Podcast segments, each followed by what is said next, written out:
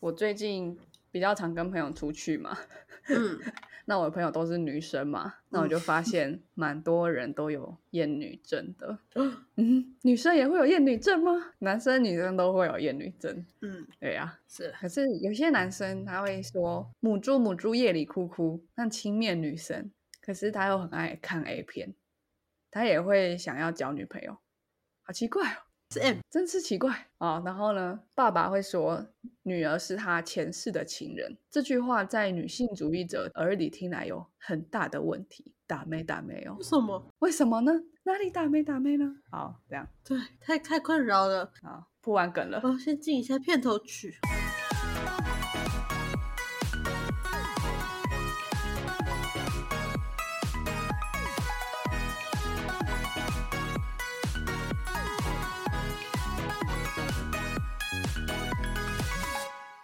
我不知道我老的时候世界会不会爆炸。但我知道再说出，但我知道再不说出来我就要爆炸了。我是 Alex，我是炫，我们他妈都已经录了快要一百多集，怎么样？为什么还有人可以在这里念出？哎、我每次都要想一下，都要想一下，我没办法自然而然念出来。虽然这句 slogan 本来都是我想的，对，好奇怪哦。对，脑袋怪怪的。那我要讲一个事情是，嗯我今天应该录音录一录会突然消失一阵，我真的一直在打喷嚏。台中是空屋让你过敏吧？我觉得真的是换季，我只要换季就会变这样。哦，好，辛苦了。那不过这个小毛病就跟艳女一样，没有，其实不一样。没有啊，不一样。过敏的人应该没有艳女的人多。哎、嗯，我敢说。好，我觉得有道理。OK，来吧。针好，对你刚刚的前言，我目前很想知道的其实是，只有第三个问题，是不是？对，没错。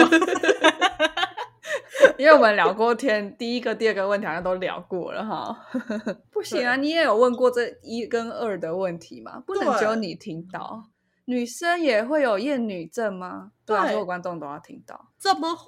女生还会厌女？对啊，男生又会瞧不起女生，又又爱看 A 片，还会想要交女朋友。Why? What happened? Why？这一切呢，我今天会用两本书来介绍。我最喜欢一次介绍两本书了，因为它就会有对话的感觉。你一次读一本书，就是一个老师在台上跟你 say say 两 say say 两这样。可是你一次读两本书，就会看到两个厉害的老师在对谈，华山论剑。然后你在听偷听这样，对，然后你在偷听，这就 podcast，podcast 就是这样。好的，好，那第一本书的作者，我要先介绍一下，因为嗯他在东大的入学典礼上面讲了我觉得非常屌的台词的字词。好，我今天先讲了一个“屌”字，其实它也是一个可以讨论的。当你说一个人很屌，跟说一个人很鸡巴的时候，嗯，那是相反的意思，对不对？可是屌跟鸡巴都是性器官哦。为什么屌是好的意思，鸡巴是不好的意思？啊那我问你哦，哇，他真的是他妈超鸡巴屌的欸，这是什么？这是在我们那个性别流动的年代，没有啦。如果是他真的，他真的超什么屌鸡巴的，超那还是不好啊。那还是那只是那个文法上面后位修饰而已，好不好？哎、我以为鸡巴屌是很屌的意思，哎，对啊，因为你屌还是放在真的形容上面嘛，你的鸡巴只哦是修饰屌而已。对啊，我觉得鸡巴对我来说有点超级的感觉，好，对他超鸡巴瞎的，哎，那它就是一个负面的意思嘛，你会在后面加负面的词。哦，对你不要在那边瞎鸡巴搞啦。哦，对，没错，好像是负面比较多。可是，可是如果是英文就不一样了，就是 He's a such a dick，这样，and you are a pussy，全部都不好的，这样 都是不好的，pussy 跟 dick 都不好。好，反正这都是另外一回事了。但但是这件事情只是告诉我们，性别的差别是无所不在的，是我们喝开水一样都不会发现的自然到不行的事情。好，所以第一本书我先讲它的作者。这个作者在东大的入学典礼上就发表一个很屌的致辞。哦，哎，为什么我要说很屌？但为什么要提到神圣的女性主义这个词的时候，居然用很屌去指称好的东西呢？大家有想过对吗？这个人很屌，那个东西很屌，跟哇，这个人超鸡掰的，怎么那么鸡掰？屌跟鸡掰都是性器官。可是我真的会讲，这个人真的是很鸡巴屌。好啦，OK OK，先不要谈你，太难了。OK，那我觉得这个就是一个很简单的例子，就是呃，女性的不管什么东西，女性的性器官、女性的气质、女性的什么，嗯，都是比较不好的、低劣的，这就是厌女，就这样。好，大家可以收听别的频道，没有了，讲完了。好，就是先带一点感觉，哈，好好好，先讲一下第一本书的作者。好了，他的致辞到底讲什么？这个作者叫上野千鹤子，他在二零一九年的日本最高学府东京大学入学典礼上，他的致辞里面有提到说，对于这个入学考试选拔的公正性，你们想必是深信不疑的，对吧？如果不公正的话，一定会很气愤吧？但是呢，文科省对全国八十一所医科大学的医学部展开了全面的调查，结果是这样的：女性学生的入学度难度更高，那入学难度更高哦，男生的合格率比女生合格率比起来是一比一点二。哦，怎么会这样？是男生的合格率是女生的一点二倍，这个是不是代表男生的成绩比较好呢？那这个调查，文科省的调查人他就说，男生处于优势地位的学部，除了医学部以外就没有别的人，不论是理工科还是文科，基本都是女生的比值比较高。那那为什么会这样啊？也就是说，除了医学部以外，其他学部女生合格的难度都低于一嘛？那个比值应该都低于一，为什么呢？研究这个问题的学问，在四十年前由我上野千鹤子入学的时候发明的、创造出来的。这样，好，那他没有这样讲，他不是入学守则。他的他的原文是说，研究这个问题的学问诞生于四十年前，就是女性学，之后被称为性别研究。有没有比较像日本的学者讲话？对，有有比较像的。在我还是学生的 时候，还不存在女性学这一门学科，正因为不存在，所以才被创造了出来。那我刚刚讲意思是一样的啊，只是听起来比较热血一点，而且比较听起来比较日本一点。对，那现在的东京大学做主妇研究、少女漫画研究、性少数研究都可以拿到学位，正是因为我们埋首于全新的领域，战斗不停而来的成果。哇哇哇哇！海贼王要出海了吧？那刺激我奋起的，正是呃永无休止的好奇心和对不公平社会的愤怒。重点是。对社会的愤怒吧，女性主义者的这个支持真的真的很厉害。应该说，很多人都可以自称为一个 feminism，就像我是信佛教或者我吃素之类的。可是真的那种在运动场合上面经常会发表言论的，或是在学这一门学问里面写出很多人想要反驳他的那种很重要的文章的。哎，其实，在应该说，在这种比较理论性的学科里面，你写出来的东西，很多人要反驳你，就是因为你是非常重要的一个见解。对对，这样的人，他们来演讲的时候，你真的会鸡皮疙瘩都起来。上野千鹤子的支持送给大家，就是这样。好，那接下来呢，就是上野千鹤子他写了一本书，叫《厌女：日本的女性嫌恶》这本书。我先来告诉大家，其实关于厌女，很多人都想错了。所以他在这本书的很前面的时候就讲说，什么是厌女？它其实是翻译来的词，从 misogyny 这个词翻译来的。miss 就是不喜欢，misunderstand，mis 什么这样？对，那 s i 那个呃 misogyny 是什么？女性化、女性特质这种这种东西，就是你不喜欢它，所以你不是厌恶，不是厌女人症，而是厌女症。所所有跟被归类为女性化或是女性倾向的东西，对他有误的行为或心理，所以他就不是单纯讨厌女人了，就这样。所以你从它的字面上就知道说，哦，如果我今天看到一个呃女性的特质的东西，我感到反感，或者是我们的语言里面说一个人很鸡掰，就是很不好的时候，这个都是厌女。嗯。所以为什么学女性主义很累？就你发现你生活里面自然到不行的东西，你都会对它有一种另外一种理解，这很累。你你就生活就这样呆呆的就好了。那你学社会学啊，你学女性主义学这种社会科学的东西，你就会觉得哈，其实活着很累，每天都要奋斗，像像上野千鹤子一样。我觉得，我觉得这比较像是那种，就是你学太多的时候，你反而会被很多东西拘束。哦，是哦。对，其实一开始学到社会学啊，或者是呃女性主义的时候，真的会有一种开天眼的感觉，就原本看不到鬼，哎，你突然看到，哎，怎么那么多鬼？你不是看到鬼，你还发现哇，鬼也太多了吧？这样，你吓死了。那你还发现自己就是发现啊，鬼在说在我身上，好讨厌这样。好，那回来讲艳女了。那所以这个艳女到底怎么成型的？用先用一句话来讲的话，大家会听不懂。可是我要先讲一下那一句话，又留个印象就好。因为我接下来会把它分解，然后跟说明。在男人成为性主体的过程中，必须将女性客体化、他者化，以此来证成男性自身的存在价值与优越性。嗯，好，如果你听一次就懂，你根本就大师。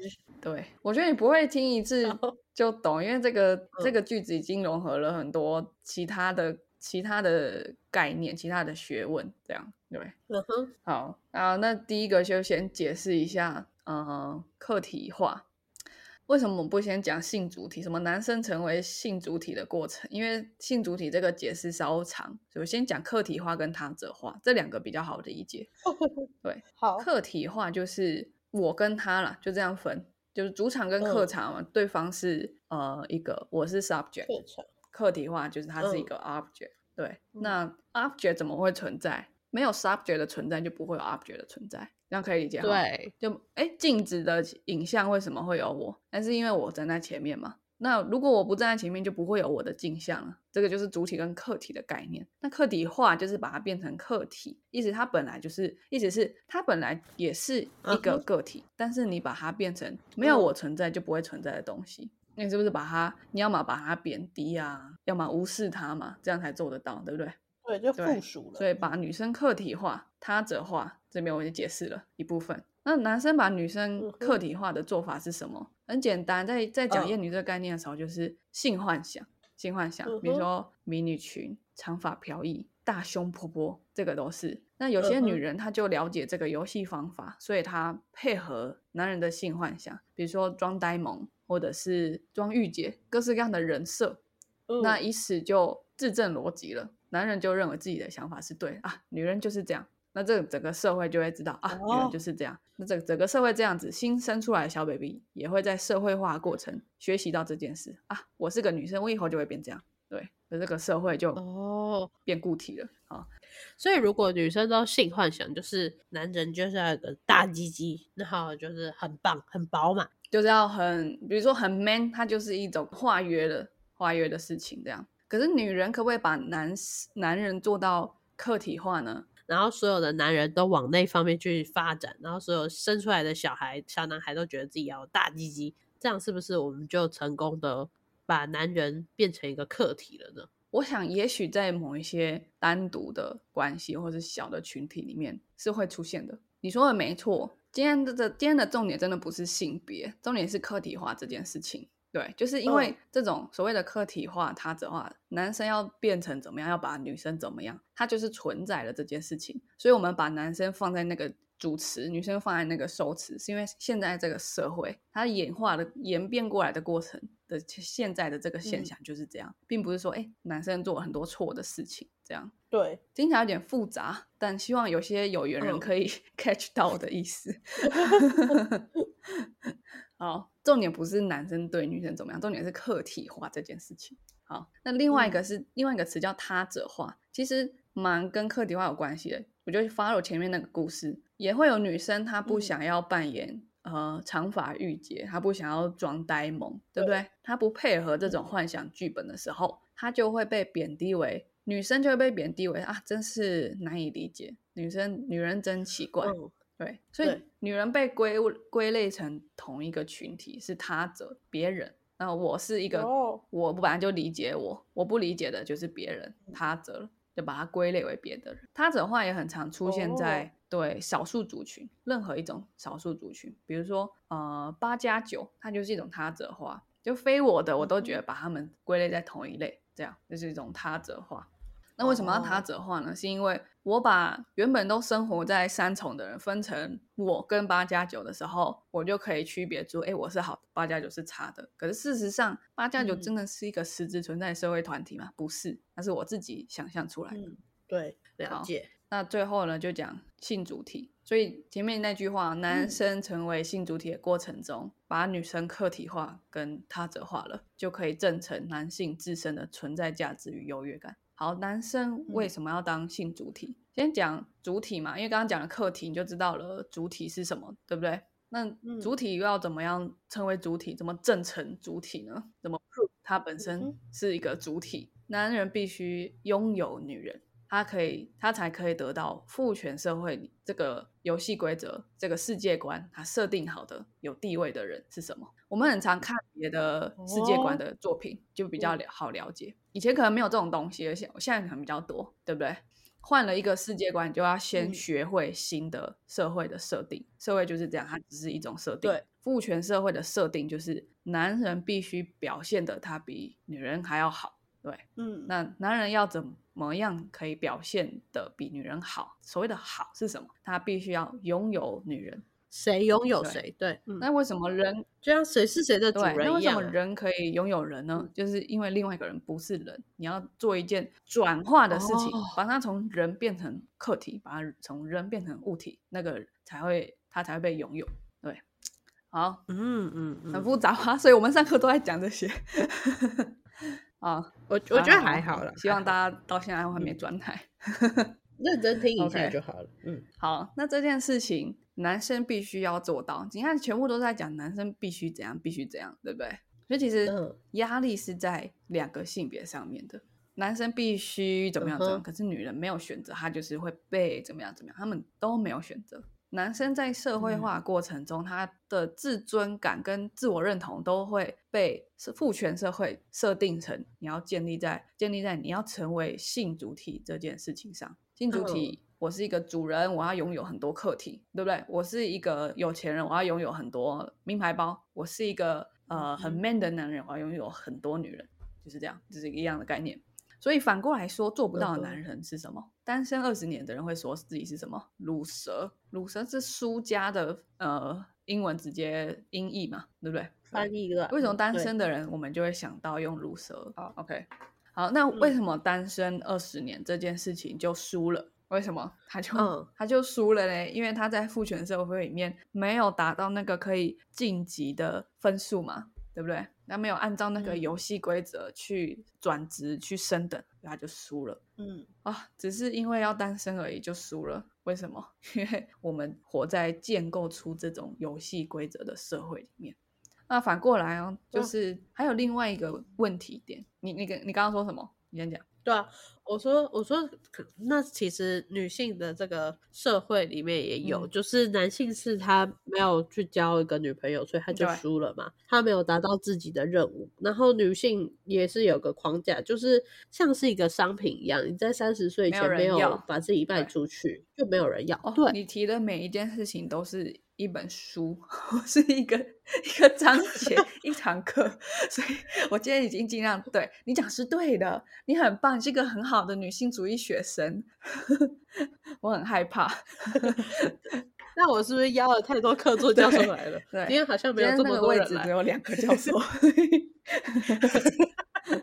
那大家有兴趣自己去上课哈，我只是师傅领进门而已哈。好，不好意思，不好意思。对你你说的没错，就是我今天身为一个被成为物体的东西，玩具，《玩具总动员》里面他们的心愿是什么？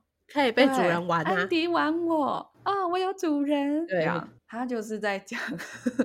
女性主义，我乱讲的，那就是 女生会有那种败犬，对不对？剩女，没有人要啊，我还没有人要，嫁不出去。哎，为什么是出去？这些都是你讲没错。反之，女生的压力是这样，所以女性主义是在攻击男性吗？其实不是，他攻击这个规则，这个游戏规则，父权社会。我今天如果换成什么母权社会，对不对？或者是白人至上社会？这都是一样的，这些客体化、他者化，也许多多少少都存在。可是今天这个应该要很纷乱，或者是很很多元、各式各样的社会、各式各样形态的社会，却变成一种很僵固的形态。僵固的时候就比较不好，因为没有人可以翻转。女生永远是这样，男生永远是这样，黑人永远是那样，白人永远是那样，就不能翻转。那如果用从演化学来看，不能改变跟反转的物种就灭亡了。那如果是一个社会呢，它会怎么样？很可怕哦。哦，所以一样就是灭亡啊。对，好。那再来还有就是我前面讲说厌女症的一句话解释，就是男生在成为性主体的过程中，将女性客体化而他者化，以此来证成男性自身的存在价值与优越性。这一句听起来讲出来好像就你念过社会学、念过很多文本一样的的句子，送给大家。好，你听懂了。对，我觉得其实，我觉得其实还有另外一个我自己觉得很有趣的心理机制。有没有发现有一些异性的男生很喜欢看女同志演的 A 片，可是他会说男同志是臭甲，对对，或者是他会去支持婚姻平权哦，他投什么两好三坏，但是他不想要男生碰他、靠近他，对不对？或者他也会开那种当兵捡肥皂的玩笑，为什么？对，是很矛盾哦。嗯，对。那这个心理机制就跟前面讲的是一样的啊。女童这一片，她的她的代入感是什么？她其实是带入一种哦，有一个有一个缺席的阳具这样的女生的两个客体在玩闹的时候缺了一个主题，我自己可以有代入感。身为一个异性的男性，可以有代入感的这种这种想象。哦。可是两个男生的性行为，他们两个人理论上在这个游戏规则都要当性主体啊。怎么可以难上加难呢？不行，它不符合这个设定，这让我的思维太难了。大姐，error error，这样就不行，就就讨厌，就这样。所以你以为你有一个好恶之分吗？我记得我们之前有讲过，人的 free will 真的蛮少的，很多东西只是因为你活在这个社会里面，那这个社会并不是全球都是一样的哦。但我记得我在讲 free will 的时候，那一集就讲说，嗯。像我喜欢吃臭豆腐，可是外国人不喜欢。我的喜好是天生的吗？我一生出来是一个小 baby 就说啊，我要吃臭豆腐，一定不是嘛？可是学习来的，学习就是学这个社会的大家习惯的规则是什么，所以它是一个建构出来的。那每一个社会是每一个社会都是这样吗？每一个族群，华人族群、白人族群、黑人族群都是这样吗？不一定，所以我们就会知道说，哎，其实我所谓的好恶，有时候那种感觉好像很直觉的生理的反应，其实都是学来的。那既然它是学来的，我们就不用太难过或生气，因为任何事情都可以改变，只要是学来的东西，或是没学过的东西，学得起来就学。对对，好了，我先介绍完了厌女这件事情，我觉得我今天讲还蛮用力的。OK，另外一个我刚刚讲的问题是，哎，为什么父权社会要设定这个规则，男生要成为性主体？为什么？为什么要设定规则啊？他可以不要啊？为什么一开始是这样？这就是要讲另外一本书，它非常课本，《厌女》这本书，你可以当成一个呃科普书来看，它是有叙事的叙事感的。那是有人在跟你讲话的感觉。女性主义理论与流派这本书真的就是 上上课时候用的课本，对，所以我蛮推荐大家读《厌女》就好了。除非你觉得你真的很很会读这种讲什么正成啊、客体化、他者化、建构、后设这些词的那种文本，然后你就可以去读《女性主义理论与流派》。好，嗯，男生为什么要成为性主体？在女性主义流派里面有介绍到，我会介绍它的第四章激进女性主义。它其实是按照时间轴来去介绍，说一一个 chapter 就是一种女性主义。它其实有一种迭代的感觉。女性主义很像是画一个族谱，可能一开始是一个呃始祖巨人吧，然后后来出现了九大巨人，然后再就是一直分支，这样 就是一直有分支改变，学派很多，嗯，所以。就回到前面，我就觉得，然后当你写你是一个女性主义者的时候，我就会，嗯，你是哪一派啊的那种。啊，讲激进女性主义的时候，我先讲两个故事，是都是台湾的故事，因为不然女性主义是算从美国传进来的嘛，就没有那种代入感。嗯，第一个故事就是呃黄燕如，她是学运里面一个比较，就是太阳花学运一个一面比比较领袖的一个一个女生。他说，他观察到一些社运女性的困境，比如说在社运的过程中，那个场合中，他们做决策的时候习惯抽烟跟喝酒。对，那女生喝酒可能就算，抽烟更真的是女生比男生少很多，所以普遍没有吸烟饮酒习惯的女生，她就会隐性的被排除了。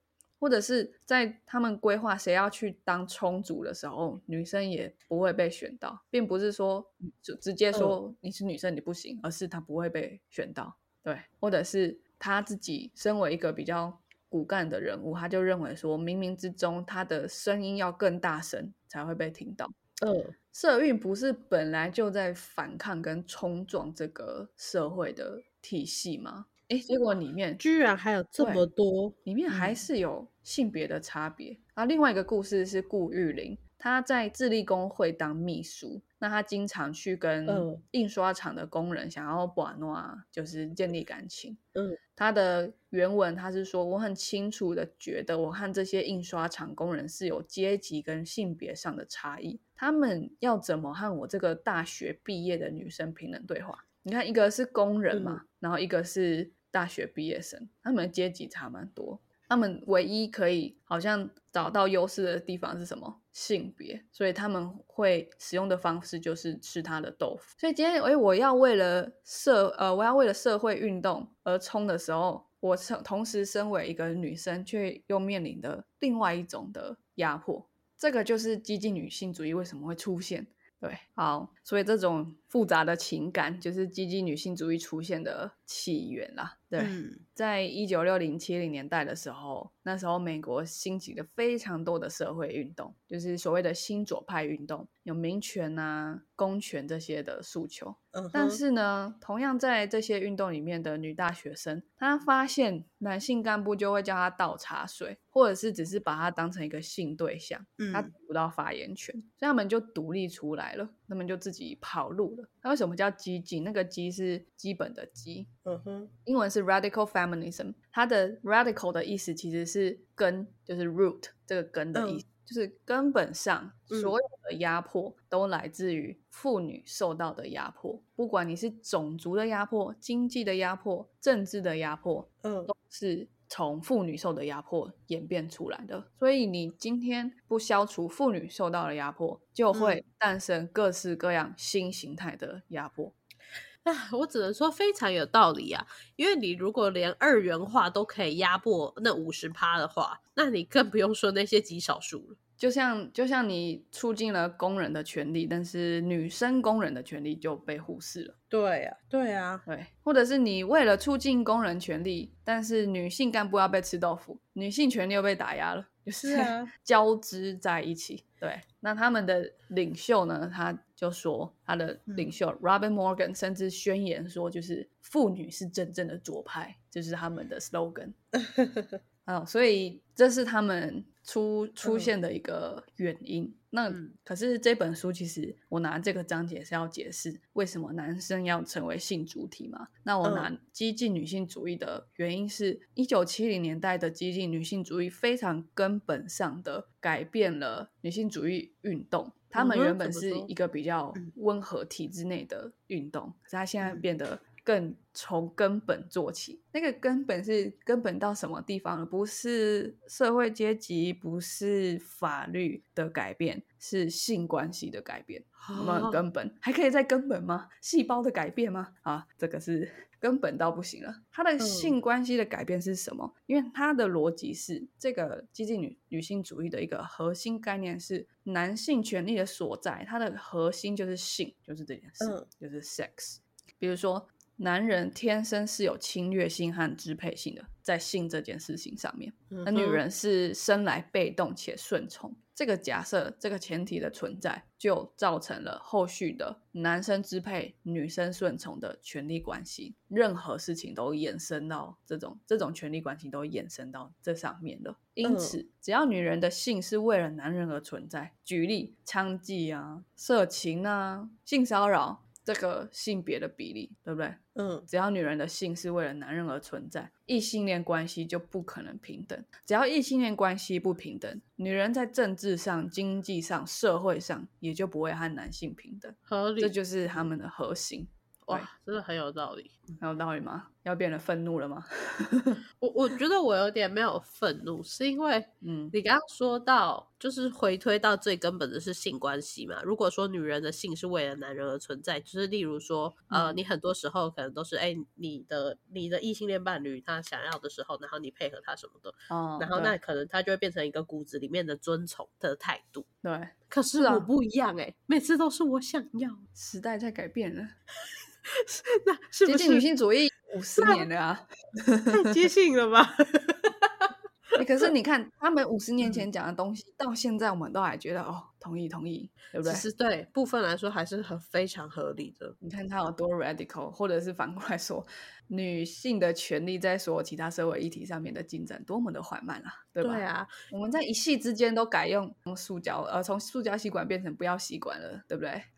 对一夕之间就可以做到。但是哇，女性主义都演变成几派，都演多少集了，还是 还是在这里啊？好对累哦，好累哦。我我想我想跟你提的那个很相似，就是那时候女性主义一开始是一个一个有的二头肌吗？还是怎样的一个女性的那个海报嘛？哦，嗯，然后那个时候连光碟片都还没出来，然而现在这个时候我们已经不用光碟片了。然而女性主义并没有像是我们在谈论老东西一样，就是说哈那是什么？怎么可能？没有，是哈，以前女生居然这样子哦，没有，对，，没有，还是这样子。所以很多人说，哎、我们已经选了女生总统，呃，女生不用当兵，或者是呃，很多女生不结婚不生小孩，性别就平嗯等。其实不是，是因为你看激进女性主义，它讲的核心到至此到性关系，嗯，这个是非常根从一个根本到一个很表象的事情，都是有问题的存在。是那我们在学女性主义的时候必读嗯的一个人的论文、哦，其实读这种呃，因为其实社会科学它是一种是比较应用型的，一种就是像女性主义这种很理论型的东西。而你在读嗯理论型的时候，你要跟着他那个逻辑去思考，非常非常的累，非常非常累。这个人他让我很累的人叫 Catherine 嗯 McKinnon，麦金农，非常多人看过他的论文。他、他提出，就他算他算是女性主义、激进女性主义这派的人的始祖嗯了。这样，他说他为了要解释他们这个概念呢，就用传统马克思主义来解释。对那时候共产主义蛮兴盛的时候，大家也会蛮容易接受。嗯哼，工人他们是从工作里面得到他的社会地位、自我认同，当然还有物质环境嘛。嗯哼，所以，如果你剥夺了工人的工作呢，你就是把构成他们自我认同的东西跟他本人分开了，对不对？嗯对，所以你把一个你把性从一个人身上剥开了，那个感觉就像是你把工人的工作从他身上拨开了。那不幸的哦是，女人的性是永远的被拿走了。这样。好，所以男人为什么要成为性主体，就是用激进女性主义去论述了，因为它是一个权力所在。嗯嗯那我们最后最后一个段落就回到说厌女症这件事情。前面我们提了三个问题，大家应该会比较有感觉。女人也会有厌女症吗？Yes，因为厌女症不是讨厌女人，是讨厌女性化、女性特质。对对对，嗯它是一个普遍的社会文化心理机制，它怎么来的？女生为什么也会得厌女症？这个症状怎么确诊率那么高？它不是真的病了。好，那比如说女生嘛，她感受到不公平待遇、歧视的时候，我们听过很多女生哦，大家就觉得啊，当女生好倒霉，或是、啊嗯为什么要当女生？我觉得应该很多女生成长过程中都有问过这个问题。它就是一种自我厌恶的感觉，其中一种感觉。所以这就是女生厌女症的来源。当你感受到身为女生就才会有的不公平或歧视的时候，嗯哼，那反过来说，有一些女生她想要脱离这种心理机制嘛，她不想要觉得当女生真倒霉，她怎么做呢？就是去认同父权社会的设定，并且向它靠拢。比如说，我知道我是一个呃外貌很符合性幻想的女生，嗯我可能就我就可以使用它，就可以使用它来获得我的红利。那这样子的哦话，嗯，这样子的话，我就不会自我厌恶了，因为我觉得我很棒，对不对？不过那个好跟不好是有人设定出来的嘛，我我符嗯合那个别人设定出来的好，我就不会再自我厌恶了。可是我觉得这样子不是一个很健康的状态欸。对，那就到心理学了，又又跨出去了。你又不小心出去了。当然，如果你可以意识到说，哎，你有一个自我厌恶的倾向，你正在向外求，你你当然是很好很好自我察觉。对嗯，，OK。不过我们现在讨论是一个一整个社会，是比较少深入你的心灵哈，不好意思。那当今天女生即使也厌恶受到不公平或受到歧视，即使也讨厌这件事，但没有想要去对抗它，而是去靠拢它，以此让自己不要不要再自我厌恶。这样的时候，这个社会突出的女性就会被视为特例啦，嗯哼，对吧？就哎，蔡英文当上总统是个特例，我还是还是会有人说穿裙子的怎么当总统。哎，是啊，是没错。对不对？哦，然后然后父权社会依旧存在，所以我们嗯前面有刚刚有讲说，哎，那为什么有些人觉得说，哎，已经呃有些比如说国会议员可能性别比已经接近要一半一半了，我们就平等啦。是啊，是啊。可是你看，其实每个国会女议员都被视为特例哦。有一个研哦究是、呃社嗯会呃政治学者去研究，诶他们的从政年资或者是各种其他的评分，嗯，他们都要比同年进去的立委还要多，他们才可以被选上。所以即使你表面上看了一半一半，女生要付出的努力还是比较多。哦，说基数，对对，那就像嗯前面东大的，也许你会觉得，如果你没有直接看医学部，你可能觉得东大的女生就已经比较多啦，男女嗯应该平等。可是你今天看到医学部的时候，你发现，哎，女生的入学比较难。即使如此，我们都还会觉得，也许是男生的头脑比较好啊。是，但还好，那个研究是说，就连理工科女生都比较容易进 大家才默沉默了。这样那个感觉就是真的去统计的啦。好，那所以你看哦，不仅是男生必须借由罹患厌女症来获得他的自尊感，女生更必须借由靠向父权社会的设定来摆脱她的自我厌恶感。所以厌女症就会变成一个普遍的社会现象，所以父权社会就被巩固了。这样。然后我们现在就会继续陷入这个恶性回圈。对，它就是一个会自我强化的一个机制，它是一个有机的存在，对 有记号，对，organic 的一个存在。对，好，第二个问题，所以为什么男生轻蔑女性又很爱看 A 片，或是也很想交女朋友？为什么？嗯就是也是在也可以用厌女症来解释，但是这边先讲一个心理机制，叫巴夫洛夫的狗。应该很多人听哦过这个实验吧？就是摇铃铛，然 后就可以吃东西，对不对？那下对次只要摇铃铛，没看到饲料，狗狗也会流口水，制约了。它是它是借由铃铛去想到食欲嘛，对不对？对所以，因为我们已经理解了厌女症不是讨厌女生，而是对女性特质的一种蔑视。嗯哼，所以在具有厌女症的好色男眼里，就是《厌女》这本书是这样讲的、哦：女人只是嗯发泄性欲的工具。嗯哼，那他就像巴夫洛夫的狗一样，他看到任何跟女生有关的符号，就是那个铃铛，他就嗯流口水。所以他是真的想要饲料吗？女生，女饲料等于女生这样，他不是真的想要饲料，他是听嗯到铃铛铃铛，等等于符号，对，他就流口水了。嗯那个符号是什么？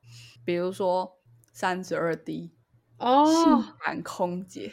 呃双马尾萝莉，这是一个人吗？他不是一个人呢、他不是一个任何你生活中的人，他不是一个名号，它是一个嗯符号，它是一种性感的符号。对啊，空姐也有也有很多，也有也有 T 去当空姐的、啊，对，对不对？也也有，我也绑过双马尾啊，我也是个 T，对不对？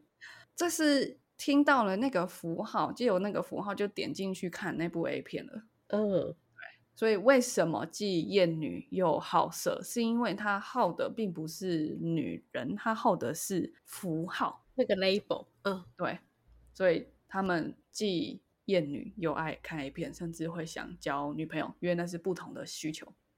那最后一个嗯你最想知道的问题：为什么女儿是爸爸前世的情人？这句话很打妹。为什么？对啊，为什么？OK，这个很复杂。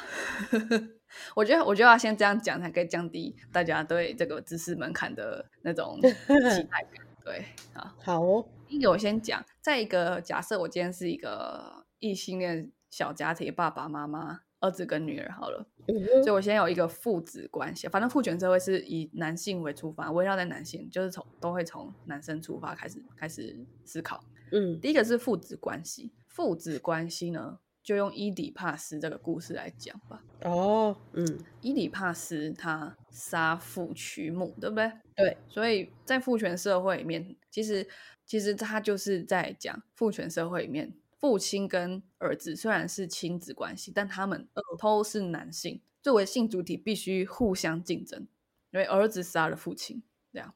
那母亲作为一个女性，我们前面讲女性会怎么样被客体化，她嗯是一个被欲望的对象。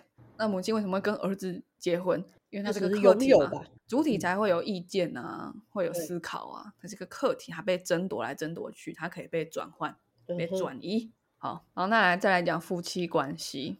有时候那个丈夫会嘲笑自己的妻子，既愚蠢又无聊。比如说啊，啊不会开车，不会修东西，啊，整天看剧，这样有没有？嗯那你为什么要跟又愚蠢又无聊的人结婚？结婚了，对啊，对，为什么？嗯，就是因为他又愚蠢又无聊。什么哈？我们听到这边是不是？我们听到 这边都会觉得问号哎、问号。嗯我觉得就是因为父权社会是我们习习以为常的存在，所以你讲出来之后都打结了。嗯所以这时候我就会觉得哇，那些学者可以把这些东西逻辑出来，真的是 脑袋是怎么做的？对啊，对，好，那为什么？就是因为他基于愚蠢又无聊，这逻辑到底是什么？我们前面讲说男生要成为性主体嘛，所以要把女生客体化，因此男生就倾向于找比自己差的女生。嗯哼，对，所以因为你娶了这种老婆，就可以持续的借由贬低她来获得自我地位、自尊感。嗯嗯，好，所以我我把父亲关系、呃父子关系跟夫妻关系讲完了。今天我是一个爸爸，我不会说我的儿子是我上辈子的情人，嗯，对不对？因为他可能嗯会杀了我。是伊底帕斯的故事，我们是嗯竞争的，性别上是竞争的关系。嗯哦，那夫妻呢，就是我要贬低他，对不对？我跟他的关系是我必须贬低他，确认我自己的存在。嗯好，然后那为什么我不能像交往呃结婚前对呃呃妻子持续保有兴趣？嗯，那另外一个就是要讲母亲在父权社会里的角色。嗯哼，母亲要角色是什么？照顾跟生育。我们现在都讲很传统，你不要在那边说，我现在说你是听众，就哈，现在已经没有这样了啦，很好，很好，新 社会在进步。对，好，希望以后开心你家那一块进步，对，我很开心你家这样，但是请看看世界。女性主义不是在讲你们家啊，好不好？你们家这样很棒，很棒。OK，好，回来讲母亲的角色，她的工作功能就是要照顾跟生育。那照顾跟生育在父权社会中是一种神圣的地位，比如说嗯大地之母，为什么不是大地之父？它神圣化，母是神圣的，照顾者是母性，是神圣的。嗯，地球之母，对不对？我们要保护对它，那个它都会写女部的它，大家去看一下，很多海报现在还是这样写。今天都帮大家开天眼了，明天就会看很多鬼。好，对，那神圣对立面是什么？性，对不对？神明跟性，神明跟性，嗯，性就嗯，对吧？所以真的吗？嗯，对吧？我只想要神明，不是有时候台湾祭典都要请那个脱衣舞的吗？那又是另外一回事了。为什么？好冲突，但你讲到那个是呃另外一件事，那他的观念是酬神这个这个动作为什么是附录的女体？哎、哎、那就是物化女生，然后又是另一堂课了。那我是不是又开了一本书？不好意思，你又打开一本书了，很棒，很棒。好，所以呃，在圣洁的地方是不会谈到性这种污秽的事情嗯，啊。现在没有这样想，对啦，现在没有这样想。好啦，因此，当一个女人成为母亲的时候，她必须跟性分开，你没有办法对她有欲望，因为她是神圣的。嗯嗯，所以，当妻子成为母亲之后，父亲要如何再建立一次他的性主体地位，就是嗯对女儿这另一个异性呢？哦有时候看到这部分，这这都是文本跟课本会讲的哦，这不是什么呃鬼父之类的文学创作瞎鸡作。巴说的，对，嗯，你看到你就是会在论文里面看到这种听了就觉得好恐怖哦的的话，但他们都血淋淋的写出来。嗯，可是女儿她不是单纯的另外一个异性女生，对不对？，对，你们之间还有一个父女的这种伦理的界限存在。对对对，但即便有这个界限存在，古今中外仍然不断的有文学作品去逾越它嘛，比如说洛丽塔、鬼父这些的对，他甚至被崇拜，是有过变态的，对不对？真的，所以这件事情，其实我觉得文学，我们不会去斥责这种文学的存在，因为比如说你讲嗯伊底帕斯，你讲洛嗯丽塔，它都呈现出来人的欲望真的是真的是有这种欲望，无穷无尽，嗯，真的是有，父亲真的会对女儿有性欲，真的是嗯有。对，晚安。在我讲这种这么恐怖的事情的时候，阿妈出现了，好吓死我。好，看这里要剪进去，然后呢？好。可是重点不是性欲或性行为，而是性关系。我们今天都是在讲关系，因为其实嗯女性主义重重视的是权利嗯，（power），对不对？我们发现它从性延伸出来。开始的，对对，那这个父亲他对他必须长长成一个性主体嘛，他嗯他没办法再借由他不他不可能贬低他女儿嘛，对不对？他也不嗯可能跟女儿发生性关系嘛。嗯他他的做法是什么？因为今天我是一个物，我怎么展现我对你的支配？就是拿走嘛，这是嗯我的 iPhone 十四，不可以用，这样。对嗯，所以父亲就借由拿走或占有女儿的性，达到性支配地位的重建。嗯，所以女儿是爸爸上辈子的情人，细思极恐。我这辈子得不到你，我上辈子要得到你，对，在我的意淫世界里，这句话甚至成为一种啊，好可爱的一句话，没有细思极恐啊。真的真的。对，我不知道你听完之后感觉是什么，因为你本来觉得不理解。我听完之后，我觉得它是有个脉络可言的，但是对于嗯现在的人而言，其实在讲这句话，可能其实没有重视的那么多。对啊，对，但是说真的，就跟我们之前在讲 free will 一样，你我们其实都被潜移默化的偷偷植入了些什么，只是我们都没有感觉而已。对对，所以你要说，有些人当然会觉得，哎，这个真的想太多，或是真的太小题大做。可是因为嗯社会，社会，社会一直讲社会，社会是什么？反正社会就是人跟人互动的关系啊。我不讲这个人跟人互动关系，又怎么讲社会的问题？社会问题不是只有基础建设没盖好这件事情而已。是，对，好，那所以这句话跟厌女也有关系哦，什么都有关系。嗯哼，那甚至在女儿的发展上都会被影响到，就是这句话它会影响到我自己。其实小时候对这句话很有感觉，就是我爸真的有讲过这种话，或者我妈真的有讲过这种话。因为我们家就是两个女儿，我妈就会说啊，爸爸上辈子有两个情人。嗯然后我小时候只觉得很问号问号这样，嗯，就是我跟我爸的关系，然后你居然可以说我们有恋爱关系，就觉得诶，我们不是儒家吗？转第三者，我们不是儒家吗？为什么要用这么呃绕圈圈的一种修辞去对讲爸爸对女儿有性欲，对不对？对啊，性欲有性关系的才会叫情人嘛？为什么要讲上辈子对你有性欲呢？嗯嗯，嗯哼 金变态。好，那这个对女儿的发展是有影响的。嗯有在我们之前有学过公民课，高中公民课，我们有学过艾瑞克森这个人，不知道你们有印象？没有哦艾瑞克森他讲认同危机，哦啊，没有反哦，好，没关系。艾瑞克森他在研究青少年的心理发展，他发觉在青年期，如果有有些人罹患了自我认同混乱症候群，就是 self identity 有点 disorder，这样 有点，那应该我解释到这什么鬼什么鬼东西。你来有只把它翻些成英文好吧？对，有些少女她会为了惩罚，呃，他会为了惩罚什么也不是的自己来，嗯她会借由卖春这这些行为来确认自我。这背后是怎么哦来？其实我们没办法像女性主义者讲这么明确的讲出来这些奇奇怪怪的社会的现象，可是嗯我们是有感的，人是有嗯感，会觉得怪，会觉得怪，但讲不出来。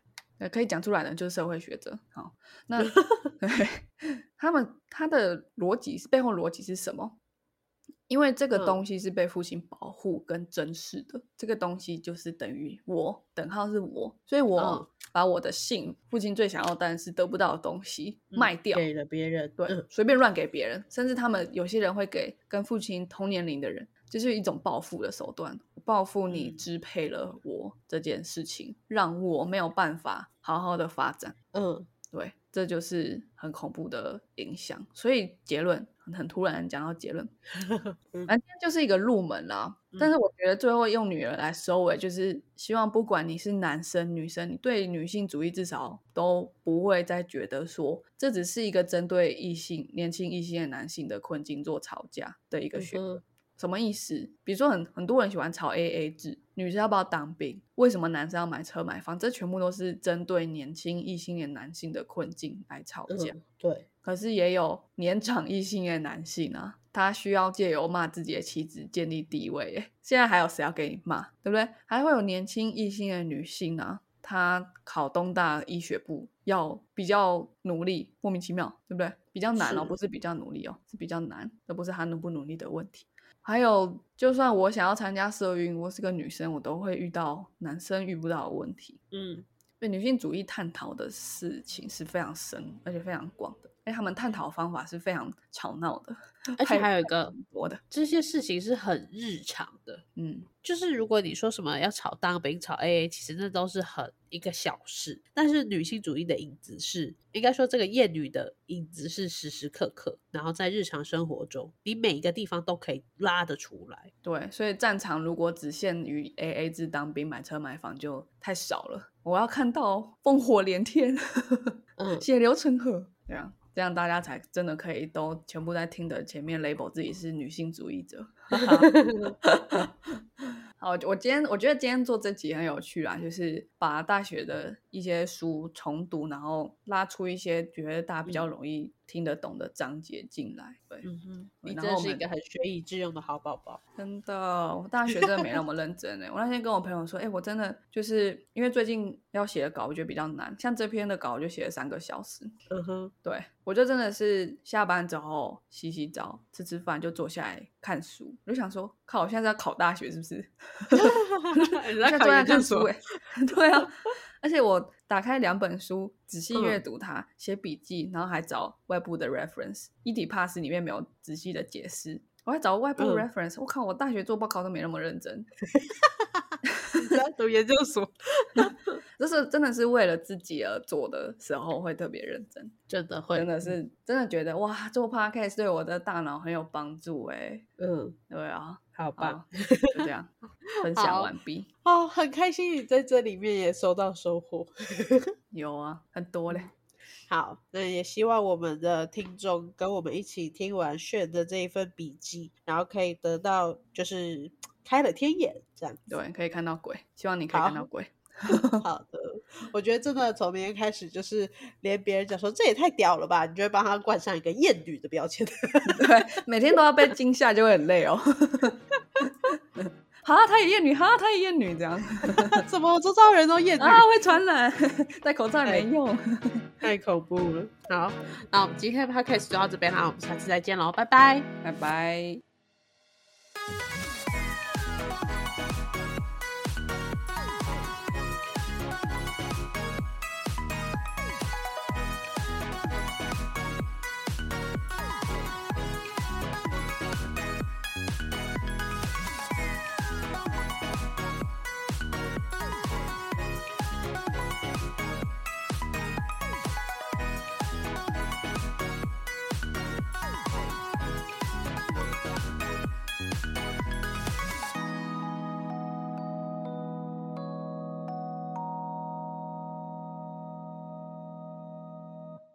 感谢收听到最后的你，现在立马按下关注并开启通知。也欢迎点击本集留言连结，让我们知道你的看法。如果你连这句话都听完了，是不是该关注我们啦？啊，如果你已经关注我们了，是不是该发了我们的 Instagram 啦？啊，那如果你已经发了我们的 Instagram，是不是该赞助我们啦？啊，如果已经赞助我们了，那我们谢谢你啦，拜拜